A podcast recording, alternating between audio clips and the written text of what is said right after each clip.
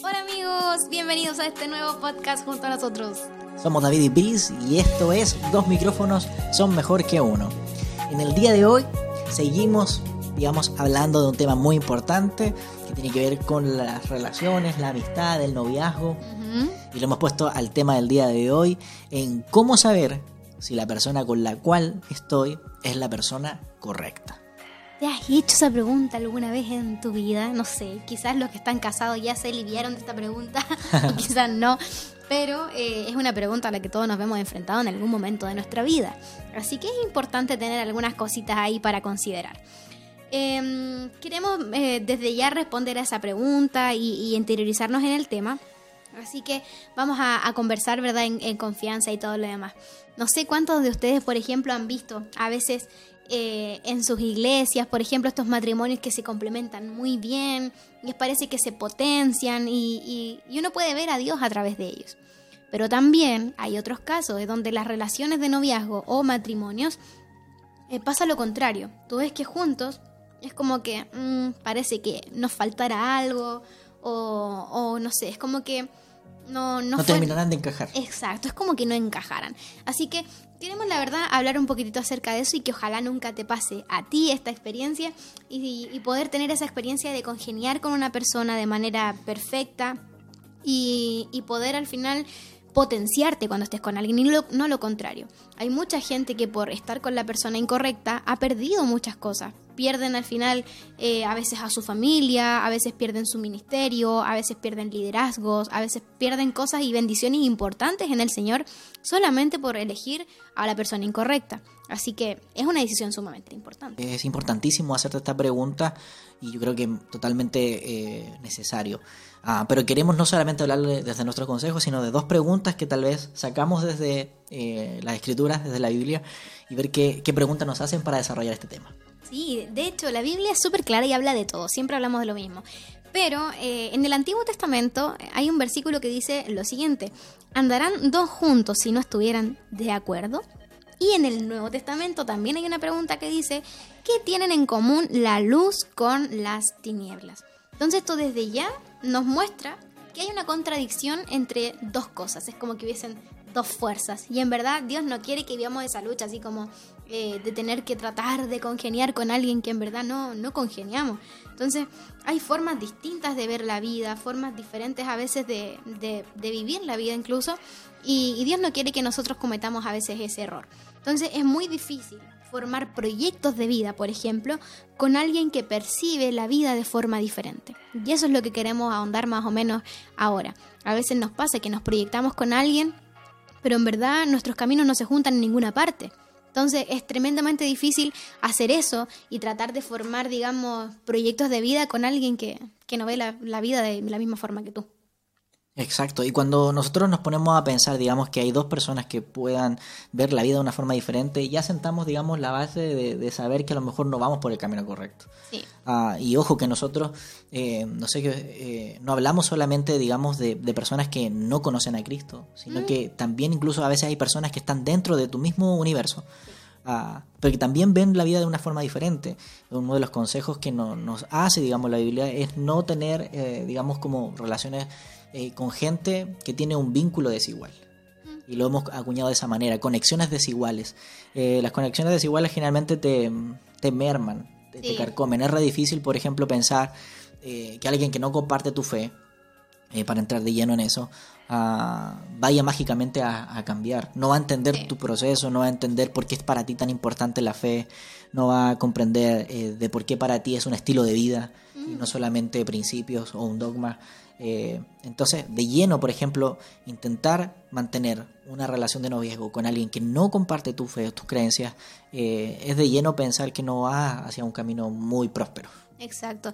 Ah, esta pregunta nos la hacen mucho, de verdad. Eh, en el cortito tiempo que llegamos, quizás juntos casados con el David, eh, nos ha pasado que, mucha gente se, acerca y nos pregunta qué hago si la persona que me gusta no es cristiana, qué hago si ya estoy en una relación y no es cristiano. Es como que parece que fuese como algo, como un pesar así. Entonces, lamentablemente eh, es lo que decía el David, o sea, es muy difícil eh, siendo tú, digamos, un cristiano activo, con, con, su fe muy bien puesta, estar con alguien que no comprenda esa fe. Entonces, desde ya, la primera base que vamos a sentar es esa. O sea, cuando alguien no comparte tu fe, es tremendamente difícil eh, seguir, digamos, una vida cristiana porque no se van a entender. Y me, me suena, y lo encuentro súper triste, de hecho, si yo tengo, por ejemplo, una experiencia bonita con Dios y se la cuento y no me entiende, igual es, es como, pucha, qué aburrido. Entonces, es, restarte el ánimo, es como no entenderlo 100%. Entonces, es la primera base que tienes que sentar siempre y tratar de, no caer en eso. Ahora, hay casos, ¿ya? Esto no es tampoco una ley general. Hay casos en donde ocurre que hay gente que conoce, ¿verdad? Personas que no son cristianas o que no comparten la fe y luego de un tiempo llegan a la iglesia y todo bien, ¿ya? Eso también ocurre y conocemos casos. Pero eh, no es la ley general y lo otro que son los mínimos. O sea, lo más probable es que tú te, apartes de, la fe a que esa persona conozca a Cristo. Entonces, hay que siempre tener eso. Lo que pasa es que, por ejemplo, en la vida eh, espiritual o personal, eh, es Dios quien hace el proceso. Entonces, tú pedirle a, Dios que haga el trabajo de una manera especial por ti y que, no sé, la transforme, es algo que está como en el criterio de Él. Entonces, va a ser más complejo poder llegar. No es imposible porque no hay imposibles para Dios, pero eh, tienes que dejar como que Él, digamos, entre de esa manera. Pero ahora, si fuera cristiano, ¿estamos asegurados? No, si, es cristiano, porque ese es el error que también se comete muchas veces. Hay familias que se ponen feliz cuando, eh, no sé, el hijo o la hija está con una persona de la iglesia que es cristiano y parece que, que si es cristiano lo fuera todo. Pero en verdad queremos eh, tratar de, tocar este tema y, no es así. O sea, hay mucha gente dentro de la iglesia que son, eh, como dice la Biblia, yugos o conexiones tremendamente desiguales. O sea, tremendamente desiguales. Hay que tener mucho ojo con eso. Y si estás con alguien de la iglesia, eh, tampoco es para quedarse como tan tranquilito, porque son otras cosas las que, las que van a importar.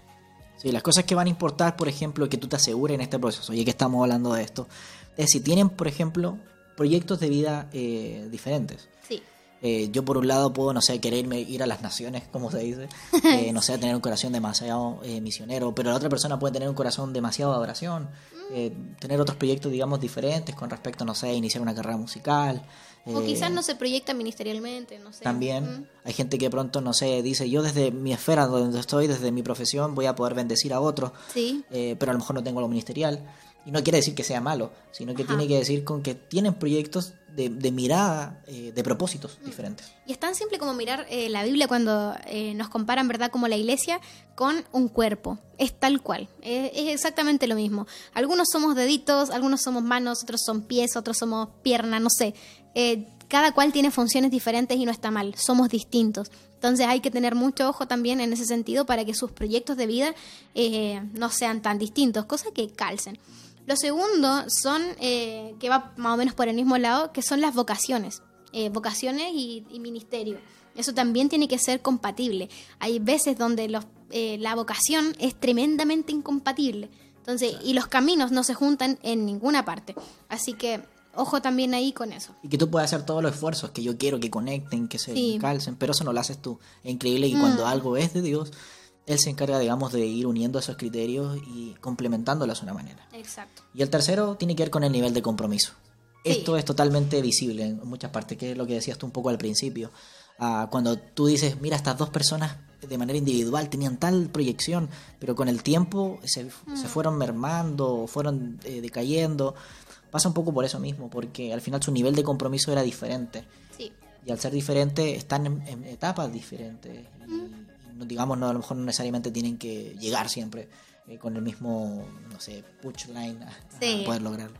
O también cuando tú eres, por ejemplo, no sé, tú pongamos en el caso de que tú eres eh, líder en la iglesia, no sé, o eres parte de la directiva de algún grupo, y no sé, te gusta una persona que va a la iglesia pero va a los puros domingos y tú eres de los que va martes, jueves, sábado, domingo, si hay oración el lunes estás ahí. Entonces eso... tú eres parte del inventario. Claro, eso es tremendamente drástico porque eh, no se van a entender. El día de mañana cuando se casen y tú quieras ir a la iglesia los martes, los jueves, los sábados y esa persona vaya solo los domingos, créeme que va a ser un conflicto. O sea, créeme que en esa, en esa área no se van a entender. Entonces hay que tener mucho ojo también eh, con eso. Obviamente son cosas que pueden también mejorar con el tiempo, se pueden llegar a acuerdos ya, pero estamos hablando en el sentido general. Si tú eres como una persona muy activa en la iglesia y tu nivel de compromiso está, pero aquí vives en la casa del pastor prácticamente, eh, es muy diferente a eh, el tipo de hermano, ¿verdad? Que va una vez a la semana. Es muy diferente. Exacto, así que pon ojo en estas pequeñas primeras cosas eh, que son importantísimas como para ir identificando lo que decíamos un poco en el podcast anterior, eh, ver las señales. En el noviazgo es el momento adecuado para hacerte todas estas preguntas y decir, ¿sabes qué? Definitivamente ya mejor aquí no avanzo más allá. Sí, en el matrimonio no hay tiempo. no, es que son etapas diferentes, nosotros lo hemos dicho. El matrimonio ya es el inicio de una etapa diferente. No es como que, ah, llegó el matrimonio y se acabaron todos mis problemas.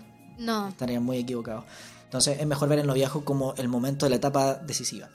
Aquí o le, doy al dardo, le doy al, centro, al el tiro al blanco y, puedo avanzar hacia un propósito mejor o simplemente tomo las precauciones y digo, ¿sabes qué? No, mejor no es necesario avanzar. Ahora, cuando la persona sí es, ¿ya? Hay algunas también señales que, ocurren. Cuando la persona que eliges, eh, Dios realmente está dentro de su voluntad. Eh, y lo primero es que te trae tranquilidad, ¿ya? Cuando estás con una persona que te trae tranquilidad, que te trae paz y, no sé, y lo sientes en el corazón, es digamos la primera señal. Por el contrario, si esa persona te trae como dudas, estás inquieto, no estás tranquilo y, tienes como miedos y constantes pensamientos que son como negativos, ya hay una razón por la cual orar. Eh, yo siempre digo, cuando algo es de Dios, Dios no deja espacio para las dudas. Nunca. Dios te lo confirma por donde sea, como sea, pero siempre tienes paz en el corazón. No hay espacio para las dudas cuando algo es del Señor. Sí, y, lo otro es que nosotros se los decimos porque también lo hemos experimentado. Sí. Eh, a lo mejor en su momento eh, nuestros padres también lo decían. Mm. Y uno cuando está inmerso, digamos, en, tu relación de noviazgo, está ahí como tan, que quieres darle, que todo funcione, que no escuchas las otras voces a veces de tu mm. alrededor. Eh, y porque estás tan ensimismado y dices, no, yo voy bien aquí, esto es mi posición y ya está pero a veces te lo dicen eh, tus pastores, te lo dicen tus líderes, te lo dice tu familia, tu núcleo más cercano. Y ese es uno también de los ejemplos. Eh, tu relación va a traer bendición también a tu entorno más cercano, a las personas que te aman de verdad. Entonces, fíjate también de eso. Que, segundo punto. justamente, segundo punto. Fíjate de eso, que las personas que están a tu alrededor eh, también son un buen filtro, también a alguien que Dios pone también en tu camino para mostrarte esa dirección muy importante, chicos. Si yo estoy, por ejemplo, yo siento que estoy de lo más bien con mi novio, con mi novia, bla, bla, bla, pero todos en mi casa están enojados conmigo, no me hablan, mi papá está tremendamente en desacuerdo, mi mamá eh, me dejó de hablar hace dos semanas, mis tíos están así como que pucha, que fome, mi iglesia no está de acuerdo, mis líderes no están de acuerdo, es imposible que eso sea del Señor. Lo que Dios hace trae bendición para ti y para tu entorno. Bendice a tu entorno porque nos potencia. Entonces, una señal del Señor obviamente es que, sea bendición para, tu entorno. Dios no quiere que tu familia esté enojada, Dios no quiere que tu familia esté dividida, Dios no quiere que estén todos en desacuerdo con tu relación. Al contrario, Dios quiere eh, bendecir eso y eso se muestra en tu entorno. Sí, y finalmente, eh, para ir cerrando tal vez este capítulo, eh, simplemente lo dijimos así cuando tú hablas con Dios y tu relación también está puesta en Él, eh, tú sientes una seguridad eh, y una paz diferente. Simplemente es como que lo sabes, lo tienes tan claro en tu mente y tú dices, sabes que sí. He dado cuenta que en mi entorno, he dado cuenta de mi familia, he dado cuenta incluso en las veces de diálogo, mm. porque esto es importante conversarlo, no solamente guardármelo, sino que conversarlo, abrir eh, tu relación para que otros puedas escuchar también el consejo de otros. Insisto, no te vayas con el consejo de todo el mundo. Si fuera por preguntar en redes sociales, muchos hay más haters eh, que followers en, tus redes sociales. Entonces, eh, piensa en tu núcleo más cercano. Si esa gente te, te, apoya, dice, ¿sabes qué? Yo te veo y te veo bien. Eh, es un indicativo como para, para seguir avanzando. Así que esperemos que estas pequeñas señales te hayan servido y que lo tengas siempre en el corazón, que te lo preguntes, si puedes orientar a otros también que lo hagas y que lo tengamos siempre más o menos en mente. En el próximo capítulo, ¿qué vamos a estar hablando de? En el próximo capítulo vamos a estar hablando ya no solamente del, concepto de los viajes, sino que estaremos hablando de las problemáticas. Sí, cuando ya pasamos esto. Estoy hablando de las amistades con proyección. Ahora hablamos del noviazgo para asegurarnos de qué es la persona. Si tú estás seguro de qué es la persona, vamos a hablar de las problemáticas que se dan. Entonces ya cuando estás segurito de eso. Por supuesto, porque dentro eh, del noviazgo hay problemáticas que es necesario abordar para, insisto, madurar y seguir creciendo de la mejor forma. Así que atentos. Recuerda que también nos encuentras en Spotify, en Apple Music y en... Apple Podcast y en todas las demás plataformas eh, digitales. Yo siempre digo Apple Music. También eh, puede escuchar música en Apple Music, pero ahí no vamos a estar nosotros. nosotros estamos en Apple Podcast. Bueno, pero gracias por escucharnos. Esto ha sido un nuevo episodio entonces de Dos Micrófonos. Son mejor que uno. Gracias. Abrazos. Nos vemos. Chao.